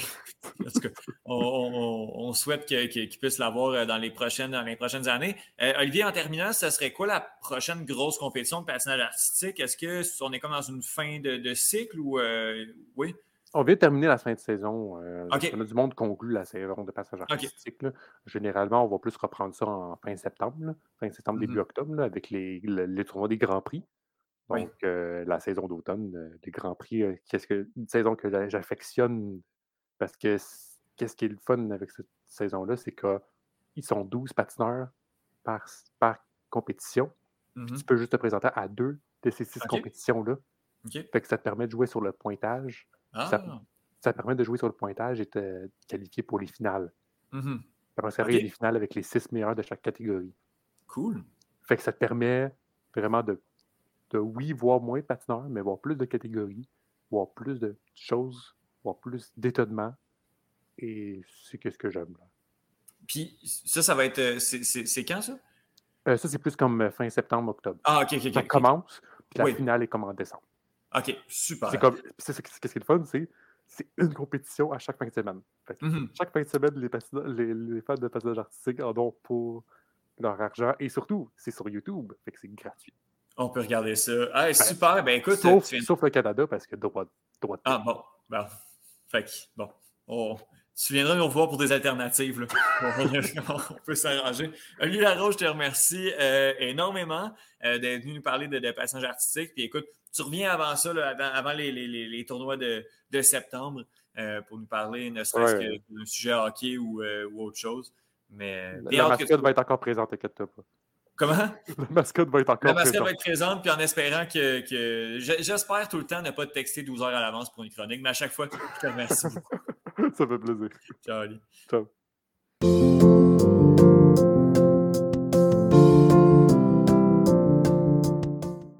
Alors, Bruno Larose, j'ai l'impression qu'aujourd'hui, on va peut-être un peu, je vais dire, déprimer euh, sur euh, ce à quoi pourrait ressembler l'effectif du CF Montréal si euh, l'équipe CF Montréal slash Impact avait repêché de manière un petit peu plus judicieuse au fil des années. Ouais. Toujours est-il que c'est un exercice qui est, qui est quand même facile à faire après coup. On ne peut jamais savoir comment un joueur va, va évoluer. Mais euh, on vient parler euh, des meilleurs choix du Super Draft. C'est un peu la, la poursuite de ta chronique d'il y a quelques mois euh, au fil euh, des années. En premier lieu, Bruno, comment vas-tu? Ça va très bien, et toi, Étienne? Ça va, ça va bien. Je pense qu'au travail, je suis un peu moins occupé que toi par les temps qui courent, mais je pense que je compense quand même avec, avec l'école et, Ouais. euh, et tout. On ne manque, pas- on manque pas de boulot. Mais on a quand même le temps là, de parler euh, Super Draft MLS. Euh, au fil des années, on commence en fait dans les, les, les, les, les- les années où le CF Montréal slash Impact là, était là, donc 2012. Euh, premier repêchage, l'Impact choisit premier. Je te pose la question, est-ce que Andrew Wenger était le meilleur choix disponible? Ben, en fait, euh, non. Il y a quand même. euh, c'est ça, dans le fond, là, c'est qu'à dans, dans pendant toutes les années, je vais sortir des joueurs qui sont sortis, qui, qui sont Mhm. vraiment des, euh, des- les meilleurs choix, mettons, de ce repêchage-là. Puis des fois, c'est c'est vraiment arrivé tard. là. Comme euh, par exemple, en 2012, comme tu as dit, l'Impact a sélectionné Andrew Wenger. Euh, en troisième position, il y a quand même Kellen Rowe, qui est un joueur qui a connu quand même une belle carrière, puis qui joue encore le présentement, je pense qu'il est rendu à, à Seattle. Mais c'est pas le meilleur euh, nom. Mais au 11e rang, il y a Matt Edges, le défenseur central du FC Dallas, Wow. euh, qui est, dans mon sens à moi, un des très, très, très bons euh, défenseurs centrales qui, qui joue présentement en MLS. Mhm. Euh, donc, ça, c'est un des, des bons. Puis, un autre choix qui ne fera certainement pas l'unanimité, mais qui est. bon, c'est sûr que ce n'était pas un premier choix au total, mais un joueur qu'on aime détester à Montréal, le très fatigant Dom Dwyer, ah ouais, qui hein? a été repêché au 16e rang au total. Euh, c'est un bon choix, là, quand même. C'est c'est un choix tardif, euh, mais c'était quand même avant le deuxième choix là, du CF Montréal qui a permis de repêcher quand même Callum Malus. Donc, c'est pas si mal que ça. Il y a des noms là, intéressants qui sont sortis après, mais rien là, pour, euh, pour s'énerver le, le poil trop trop, je te dirais. Mhm. Donc, euh, ça ressemble à ça pour 2012. Ben, écoute, euh, Bruno, j'attirais ton attention vers Riton Finlay quand même également. Là, Oui, euh, Oui, c'est vrai. qui, qui, maintenant est un joueur qu'on utilise en expansion. il est allé après ça vers Minnesota et présentement je joue à, Austin, l'équipe qui, qui, intéresse, qui intéresse tout le monde. Évidemment, Nathan Finlay qui a déjà fait partie du meilleur 11 de la Ligue dans ses années avec Columbus. donc, quand même, moi, moi, je pense que c'est mon choix préféré euh, de tout ce, repêchage-là, euh, Ethan Finlay. Mais quoi que Matt Edges, euh, pour la, durabilité également. Moins, moins flashy un peu, puis moins connu, mais tout un défenseur, honnêtement. C'est vraiment tout un joueur. 2013, Bruno? 2013, ben, l'Impact avait jeté leur dévolu sur Blake Smith. Oui. Mais dommage parce que juste avant, un des meilleurs défenseurs centrales, puis là, je me répète, mais mm-hmm. Walker Zimmerman est sorti au septième rang en 2013 à ce moment-là, il avait été repêché par le FC Dallas. Maintenant, il est en équipe nationale, il joue avec Nashville. C'est un des meilleurs de la ligue à sa position. Euh, donc, ça, c'est dommage parce qu'il est sorti juste, juste, juste avant. Ben Mais si on parle de bons défenseurs, ben, il y a Ryan Hollingshead qui est sorti au 20e choix, donc euh, premier choix de la deuxième ronde. Hmm.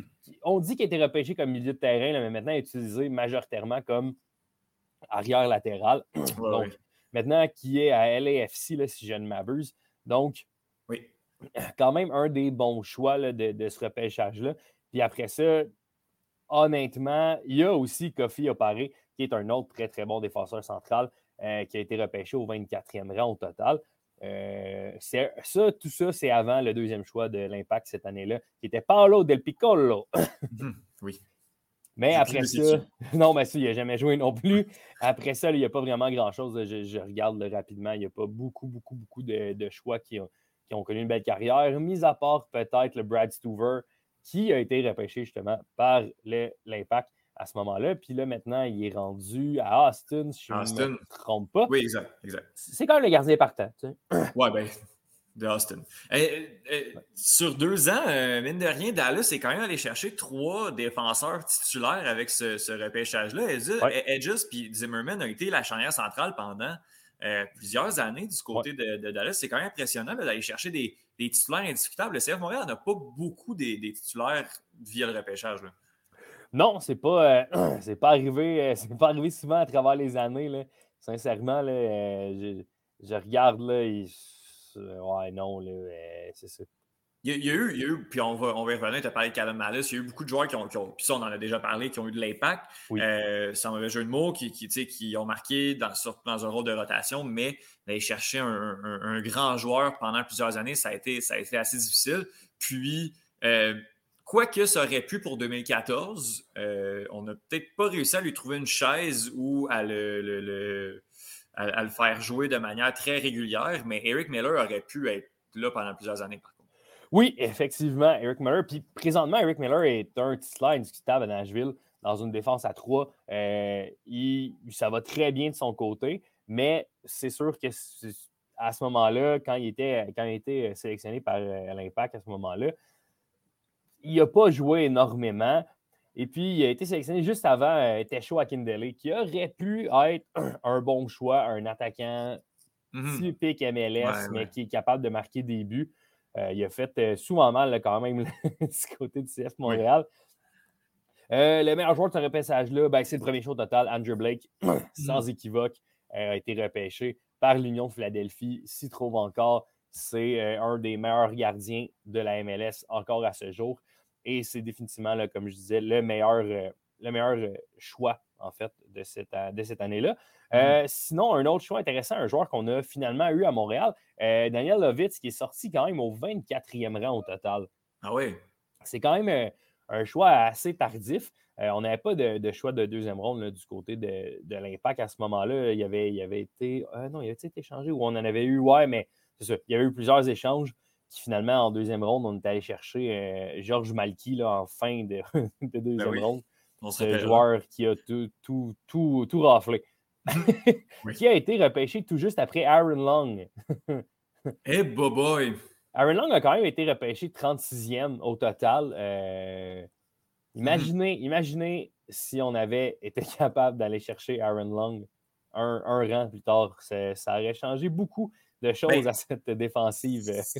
C'est quand même fou parce que si on peut, si on switch, puis on, se dit qu'il y a eu la meilleure carrière, disons, entre Eric Miller et Aaron Long, qui ont été, puis j'avais pris aux extrémités du repêchage, euh, ben, moi, je sais, faudrait s'approfondir, mais rapidement comme ça, j'hésite beaucoup. Là. Ouais, je dirais qu'Aaron Long a une longueur d'avance. Oui, oui, non, effectivement. Andrew Blake qui avait, qui, avait froid euh, dimanche dernier, euh, lui, du côté de. Ouais, ben, tu sais, les gardiens, pour les gardiens, quand il fait fret, c'est fret longtemps. Hein? Oui, clairement. on, salue Justine.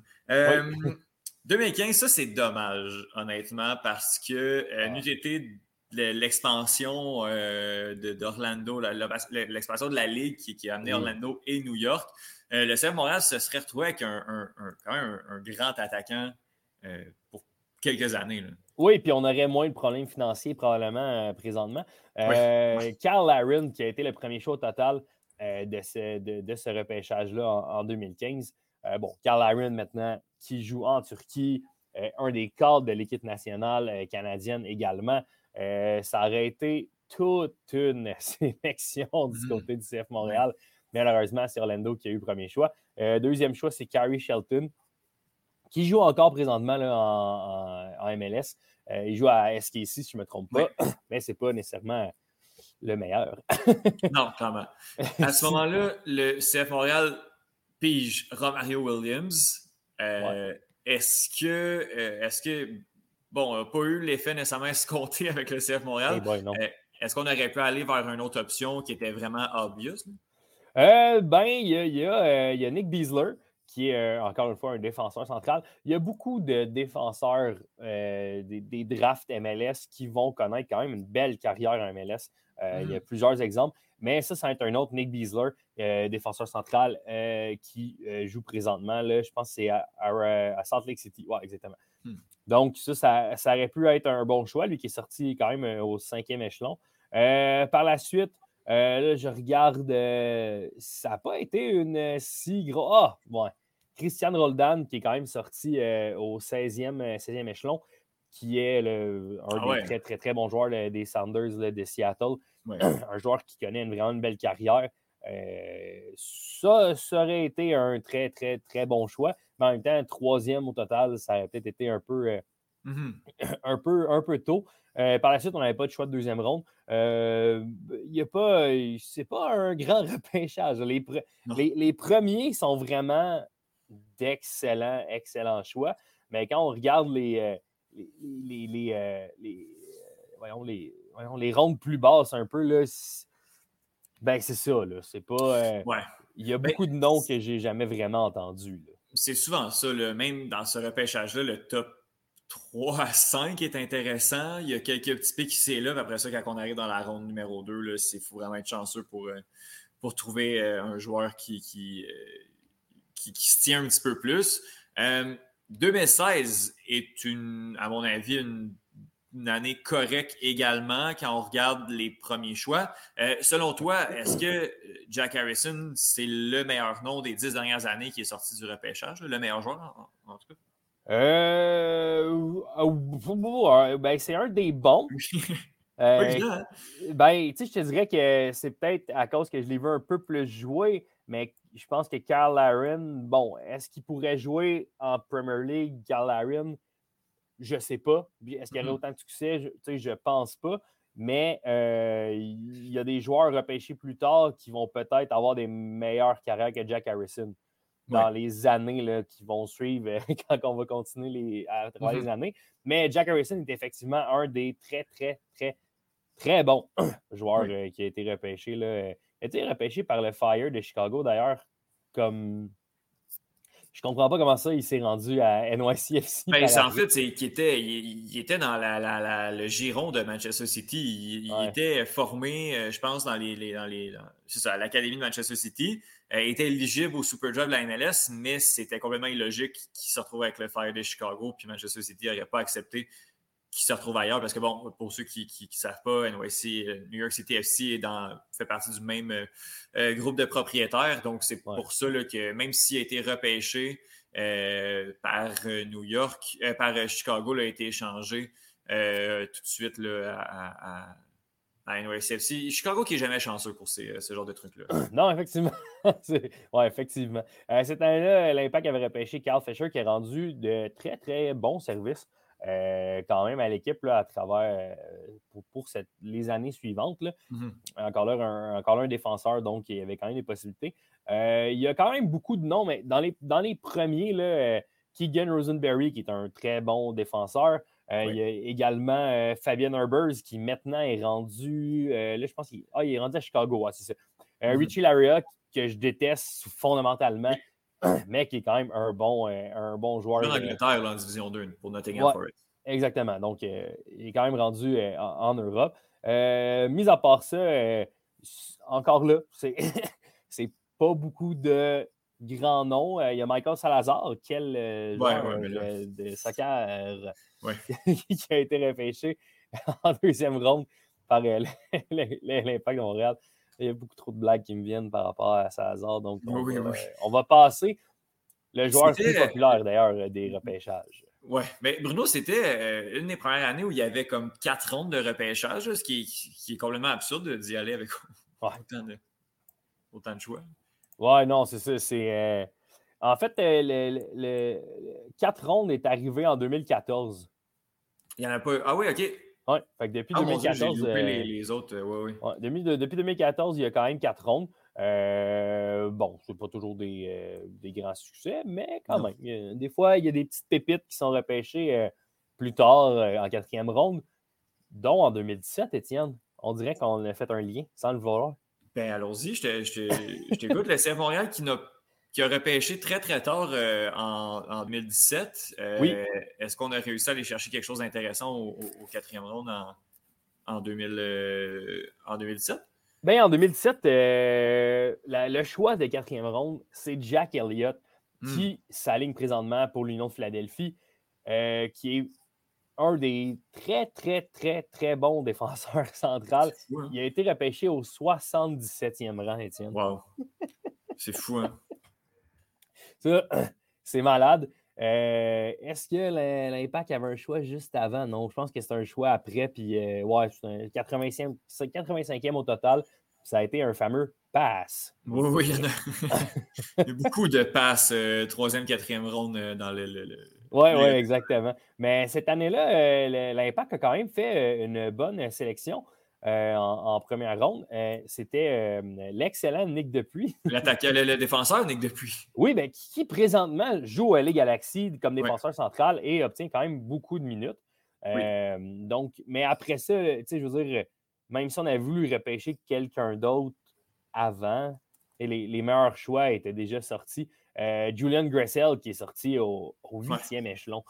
Huitième choix. Ça, c'est très, très tard parce que c'est un excellent. Euh, le meilleur, euh, ben, le temps nous le dira, mais je pense qu'un des meilleurs en 2017, c'est Miles euh, Robinson qui mm-hmm. joue à Atlanta United. Donc, grosse année hein, pour Atlanta. C'était son, premier repêchage pour Atlanta cette année-là.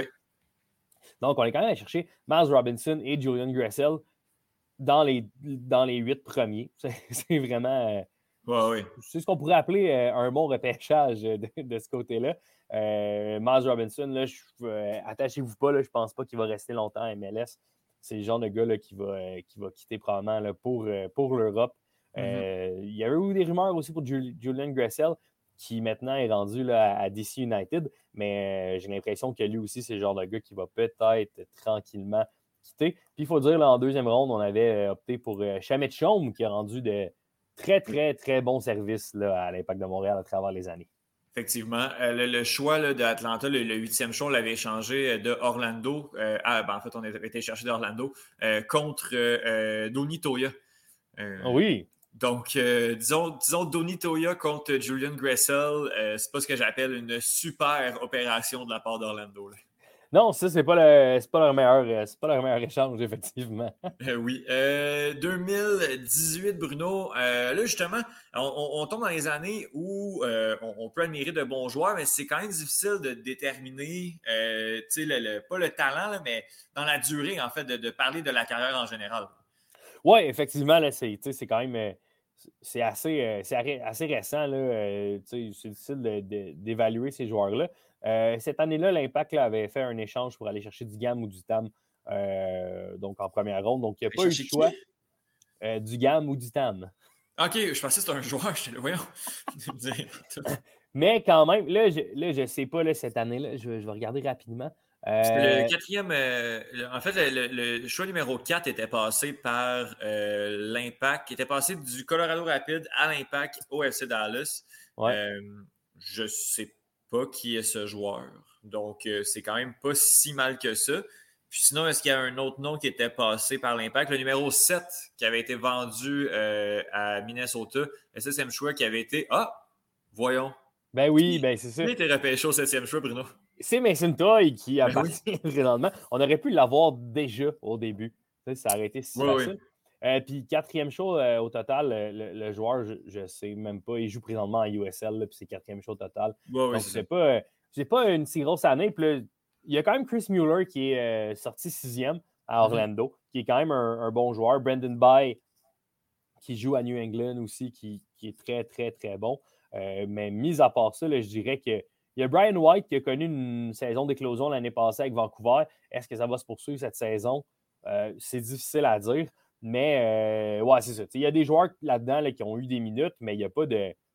Il n'y a pas de, joueurs là, qui ont se dit comme eux, ils vont aller direct, ils vont aller en, Europe, puis leur équipe vont faire l'argent. Parce que le premier show total, c'était LAFC, puis ils ont repêché Roi Moutinho qui est présentement à Orlando. Puis je pense qu'il va rester en MLS. donc, euh, cette année-là, ce n'est pas, euh, pas, la, pas la grosse année euh, en 2018. Mm-hmm. Effectivement, Bruno. on s'en va du côté de 2019. le premier choix étant Frankie Amaya qui connaît quand même de, bons succès euh, à, New York. On peut dire que c'est quand même réussi comme premier choix. Oui, oui, ben Frankie Amaya qui, qui, les premières années avait beaucoup de quand même beaucoup d'attentes envers lui. Il était à FC Cincinnati, ça n'a jamais fonctionné. Finalement, l'année mm-hmm. dernière, en début de saison, on l'a échangé euh, au Red Bull de New York. Puis là, présentement, c'est un, un titulaire indiscutable à New York. Donc, euh, c'est vraiment quand même un bon choix. Euh, c'est définitivement pas le meilleur de cette idée-là. Qui est le meilleur choix? Ah, lui aussi, on peut le mettre dans le top 5 euh, depuis 10 ans. Euh, les meilleurs choix. Puis je pense que ça va encore augmenter. Puis c'est drôle parce que c'est un Canadien aussi. Euh, John Buchanan qui est sorti quand même 9e choix au total. c'est quand même tard. C'est l'Union, pas l'Union, mais le Revolution qui, qui, a acheté leur dévolu sur Buchanan au 9e choix. Euh, ça a été un gros repêchage quand même pour euh, New England. On a, deux ans plus tard, on a été euh, chercher de, de, Jones. Je pense pas que je le prononce comme il faut, mais Jones, qui, est, un, joueur qui, joue présentement tout le temps. Donc, c'est quand même un très, très bon choix. cette année-là aussi, en deuxième ronde, quand même assez tard, 27e au total, Kamal Miller, un autre qui peut-être quittera vers les Europes. 27e mmh au total, quand même, euh, c'est, un assez bon choix. Il a été repêché euh, quand même quelques rangs avant un certain Amar Sedic, qui mmh. était le choix du, euh, du CF, ben, de l'impact à ce moment-là. Donc, ça ressemble à ça. Sinon, là, il y a également Dwayne Sinclair, un gardien canadien, qui tranquillement est en train de faire sa place au Minnesota, qui a été repêché septième au total. Il y a il y a des noms intéressants quand même du côté de, ce repêchage-là. André Chiniachiki, qui joue euh, avec le, Rapids de Colorado, qui, pour qui ça va relativement bien, je dirais. Euh, mm-hmm. Donc, il y a peut-être des. Euh, ça pourrait être un des bons repêchages cette année-là. Mais sûr que quand un gars comme Buchanan, qui après trois saisons est déjà rendu en Europe, c'est signe que c'est quand même déjà un bon repêchage, je pense. 2020, mm-hmm. euh, le CF Montréal, en fait, l'Impact de Montréal repêche un certain euh, Jeremy Kelly. L'échange euh, tout de suite, mais deux choix plus tard, là, on aurait pu, encore une fois, s'éviter un échange à, un million. Oui, on aurait pu, on aurait pu tout de suite le faire, repêcher le milieu. Ben, à ce moment-là, c'est marqué milieu de terrain, mais c'est un défenseur central, latéral, bref, qui jouait à Wake Forest, je voulais en mettre le plus possible, Alistair Johnston, qui présentement joue pour l'Impact de Montréal, euh, qui a été repêché au 11e rang, donc euh, deux rangs après Jeremy Kelly. Mais ce repêchage-là, le meilleur est sorti au cinquième rang. Hmm, Et il est déjà rendu en Europe lui aussi. Euh, il joue à West Brom et c'est Daryl Dickey euh, qui a été euh, assez spectaculaire lors de ses deux premières saisons en, MLS. Rapidement, il a été en prêt, mais c'était pas à West Brom, il a été en prêt, mais je ne me souviens pas exactement c'est où. Il a été en prêt une fois la saison terminée en Europe. Après ça, il est revenu et puis on l'a vendu à West Brom. On a fait quand même pas mal d'argent avec euh, Dickey. Là, j'ai pas. J'ai pas le chiffre devant moi. J'ai un 8 millions, moi. 8,6 millions quand même d'euros. Fait que, fait que ça. Ça fait quand même euh, un, bon montant d'argent pour, euh, pour un joueur issu du Super Draft. Ben Ce sera probablement dans l'histoire un des meilleurs. Veux-tu le prendre, Bruno? Ben non, il va laisser un message. OK, c'est bon. Ça sonne combien de temps, tu penses, tout ça? attends, je pourrais muter ça, là. Ben oui. Un petit bouton, là. Ben, on va couper hein, parce que c'est bientôt fini. Non, on ne coupera pas, on va laisser ça comme ça. Euh. Ah, bon, je pense que c'est terminé. Là. Euh, on va donc, ok, mais un choix de. Ah non, c'est pas fini. Oh. Non, ah. mais ça s'en vient, je le sais. OK. Euh, parce que ça, t'arrive souvent juste d'arrêter de, de, de, de, ne pas répondre, en fait. Euh, non, non, non. Habituellement, je réponds, mais là, c'est ça. J'étais comme. T'es occupé, hein? J'étais bien occupé. Fait que. Oui. C'est pas grave, dès que c'est terminé, je rappelle. Moi, je suis très rapide là-dessus sur le rappel. Super. Euh, Donc, Daryl Dickey, 2020, meilleur, euh, meilleur choix. Oui, oui, définitivement, là, 2020, c'est Daryl Dickey. Alors, ça, je, je, regarde rapidement, puis c'est difficile de dire que, que, certains joueurs vont avoir un, mm. un impact. Alors là, c'est sûr que pour les deux prochaines années, Bruno, ça va être un petit peu plus compliqué. Euh, il y a des saisons, on parle de saisons pandémiques en plus, un peu complexes. En fait, on a un an et 4-5 matchs pour euh, comprendre un peu 2021. Est-ce qu'il y a des mm-hmm. noms qui sortent du lot là, qui, je vais dire, euh, par exemple, sont, de, potentiel exportable en Europe? Euh, exportable en Europe, je pense que c'est trop, trop, trop tôt peut-être pour le dire. présentement, là, il y a qui a été repêché en première ronde, je regarde rapidement. Puis euh, il y en a deux que, je, que j'ai vu jouer quand même pas mal. Euh, premièrement, il y a Javane Brown, euh, le Jamaïcain qui joue pour les Whitecaps, qui l'année passée était pas mal titulaire la majorité mm-hmm. du temps. Donc, ça, c'est un de ceux qui ont vu le plus de, minutes. Sinon, Edouard Kiza, qui joue avec la, Révolution de la Nouvelle-Angleterre, qui a joué quand même assez régulièrement, je te dirais, du côté de, New England. Mais euh, sinon, je regarde les noms, puis il n'y a pas, pas beaucoup de joueurs là, que. Ethan Barlow qui me dit quelque chose, mais c'est peut-être un autre aussi. Là, fait que, sinon, il y, a Calvin Harris, mais ça, je sais que c'est un DJ. Fait que derrière moi, c'est pour ça qu'il me dit quelque chose. Fait que. non, c'est ça, c'est pas mal ça. Fait que pour l'instant, ça va vraiment être dur de dire qu'est-ce qu'il y en est euh, de, de, de, de, ce repêchage-là de 2021. Puis bon, on va se tourner 2022 juste pour la forme. Euh, ben Bender, qui est mon nom préféré de tous les noms du repêchage. Euh, lui, est-ce qu'il a connu de bons débuts en MLS cette, année, disons? Vraiment, vraiment un bon début de saison quand même du côté de, Ben Bender, du côté de, Charlotte FC. Euh, il a joué beaucoup de minutes. Il a joué pas mal dans tous les matchs de, de ce que j'ai vu. Euh, il y, a, aussi Kip Keller, euh, le défenseur qui joue pour Austin, qui a joué quand même quelques minutes euh, depuis le début de la saison. Là, on, l'a vu quand même pas mal. Mais mis à part ça, je, regarde un peu les joueurs, les noms, puis il n'y a pas grand-chose qui, me, mm-hmm. sonne, qui me sonne une cloche présentement. Donc, c'est encore très, très, très, très tôt pour le dire. Mais je je pense que ça va peut-être être un repêchage euh, correct, mais sans plus.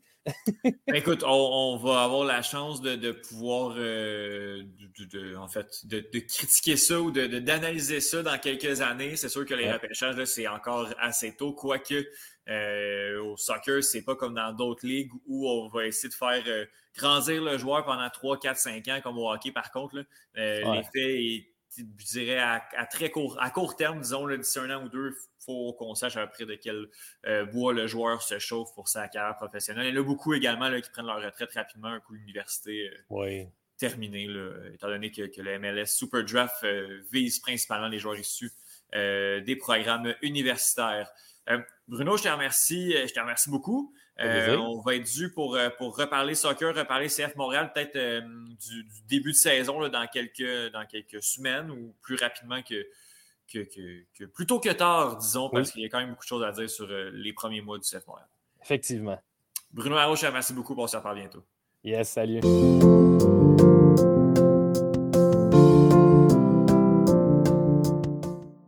Alors, vous, euh, vous avez eu accès aux aléas euh, je dirais pas du direct, ce podcast-là est monté, mais euh, des, aux aléas du, du, du, live to tape, je, je fais pas beaucoup de montage dans mes épisodes. Euh, J'aime ça qu'on puisse entendre euh, que ce soit les chats euh, ou les téléphones qui sonnent. Euh, mais là, oui, il a quand même fallu que, je monte un, petit peu à, certains moments. Mais tout ça fait partie de l'environnement dans lequel on doit, on doit travailler, on, doit composer euh, pour ce type de podcast. Donc c'est pour ça que, que je monte pas beaucoup. Je veux quand même remercier les chroniqueurs Bruno, Olivier, Justine ainsi que Johan. La semaine prochaine, encore un bel épisode. Il y a beaucoup de choses qui s'en viennent, des sujets très intéressants, des sujets variés pour euh, justement décrire ce qui se passe dans l'actualité sportive de la semaine. Donc, les amis, je souhaite de passer une belle semaine, euh, un beau sept prochains jours, j'imagine. Puis on se reparle euh, très bientôt pour un nouvel épisode de Deux bouts à l'autre. Ciao!